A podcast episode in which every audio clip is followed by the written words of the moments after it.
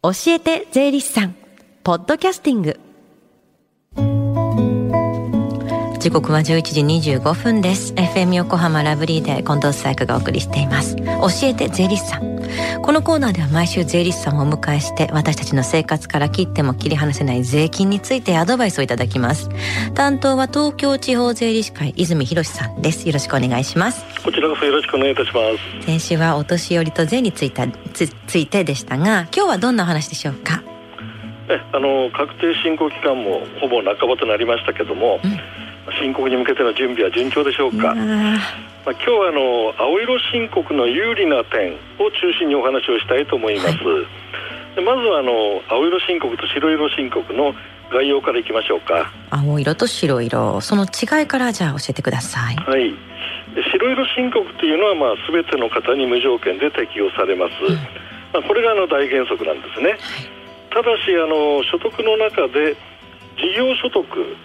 不動産所得と山林所得がある方は青色申告で申告するよということを選択できます、うん、自分でその方法を選択するここがポイントなんですよね、うん、選択して初めて青色申告での申告となるってことですよね、はい、いつまでに選択することになるんですか？はい。あの継続して事業を営んでいる方は青色で申告しようとする年の3月15日までとなります、はいまあ、つまりあの今回の令和3年分の申告は白だけど、うん、来年分令和4年分から青色を選択したいという場合は今回の進行期限の3月15日までに届けを出してください、うん、またあのこれから事業を新しく始めようとする方は、はい、開業してから2か月以内で申請すれば OK です。なるほど。青色申告と白色申告の違いっていうのは何ですか？あの有利性の話がありましたけども。そうですねなぜ有利となるんでしょうかということなんですが、うん、青色申告ならではの特典があるということなんです。はあ、特典いくつくらいあるものなんですか？大体あの50種類以上あるんですが、うん、特にあの代表的な3つの事柄をお話していきたいと思います。はい、でまずはあの青色申告特別控除という控除があります。まあ金額としては10万円、55万円、65万円のいずれかを差し受けます、まあ、これの違いは後ほど説明したいと思います。じゃあ2点目は？2点目はあの青色事業先住者給与と呼ばれるものです、はい、まあ、事業にあの従事される方の中にはご家族の方もいらっしゃると思いますよね、うん、その方へ給料を支払って経費にすることができるんです、はい、じゃあなぜこれが特典かということなんですが、うん、税法ではあの家族間で給料を払っても経費にはなりません、はい、逆にもらった人も収入にならないという大原則があるからなんです。そのような原則があるんですね、はい、支払うには届けがいるんですか？おっしゃる通りですね、うん、事前に青色事業先住者給与の届け出書という書類を提出してください、まあ、この提出時期はあの任意です、うん、届けを出した次の給料日から有効になります、はいしたがってあの現在青色申告をしている方でも年の途中からも適用が可能という具合になっております。給料となると税金がかかりませんか？あいいところに気づきましたね、うん、月ごとの支払い金額によっては源泉税がかかる場合もあるんですけども、うん、ただあのその方の世帯全体の税負担という観点から見ると多分節税になる方が多いと思います。なるほど。世帯単位でどれくらいの税額になるかが大切なんですね。そうですねじゃあ3つ目なんでしょう？これがですね、あまりいい話じゃないんですが、まあ、コロナ禍であの経営が厳しい方もいらっしゃると思います、その年の決算の結果大赤字になってしまうもケースもあるかもしれません、はい、まあ、確定申告は1年ごとの計算なんですけども、うん、青色申告をやってる方はその赤字を次の年に繰り越せる。つまりあの純損失の繰越控除と呼ばれるあの制度があるんです、はいまあ、あの簡単に言うと次の年が黒字になっても、前の年の赤字を補填できるということになって結果的には2年間比べてみると税負担が軽減されるということなんですね、はいはいはい、またあの赤字の額が相当大きな場合にはこれ最大あの3年間の繰り越しが可能というこういう制度にもなっておりますまあ赤字にならない方がもちろんいいですけれどもこれは大きなね制度にはなりますもんね。そうですね、うん、で特にあの平成26年分以降に全ての方に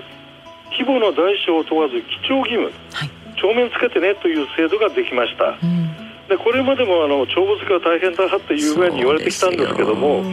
帳簿をつけるということが義務である以上は有利な条件が揃っている青色申告を選択しない手はないんじゃないでしょうかね。圧倒的にそうですよね。そっちの方が有利ですし、まあ確かに本当に面倒くさいことですけれども。ね、毎年毎年ひいひい私も言ってるんですけれどもね。はい、まあでも有利だったらそっち選びたいですからね。そうですね。じゃあ初めにお話があった青色申告特別控除の控除額の違いについては？あ、そうでしたね。えもう10万円というのは青色さえ申告あの申請していれば、うん、無条件であの経緯の一環として引くことができるんです。はいただあの55万と65万については、うん、もちろん青色申告を選択していて、はい、さらにあの記帳をですね、うんうん、複式簿記で帳簿を作成しているというこれが条件になります、はい、でさらにはさらにあの65万は何だということなんですが、はい、同じ複式簿記をやっていて申告自体を e-tax で行うということが条件になります、はいまあ、この65万のあの制度を適用できるにはもう一つ方法がありまして、うん、電子帳簿保存制度と呼ばれるちょっとあの堅苦しい言葉なんですが、うん、これを活用することでも可能なんですけどもちょっとあの手続きとかなんか時間の関係であのお話できませんので、うん、個別にはあの税理士にご相談なさってください。はい、まあ皆さん e-tax なるべく使ってくださいねっていう方にシフトはしていますね。そうですね、おっしゃる通りですね。はい。最後に聞き逃したもう一度聞きたいという方このコーナーはポッドキャストでもお聞きいただけます FM 横浜のホームページまたは iTunes ストアから無料ダウンロードできますのでぜひポッドキャストでも聞いてみてください番組の SNS にもリンクを貼っておきます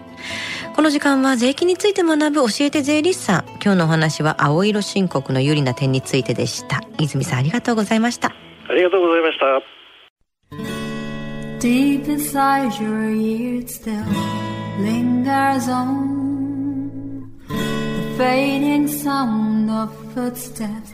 so clear to hear whenever I find you with empty beer bottles in your hand. I see someone four years old staring back at me.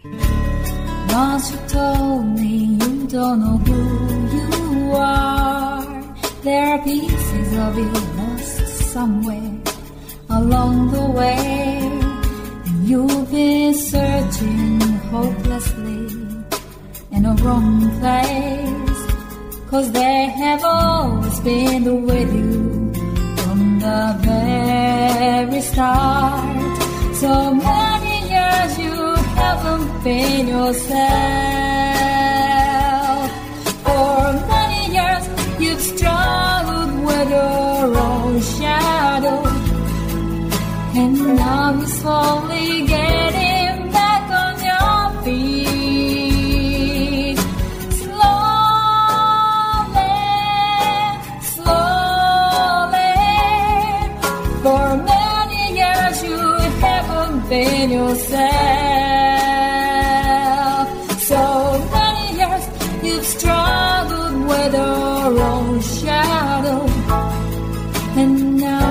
here with mirror pets, all lost pieces together.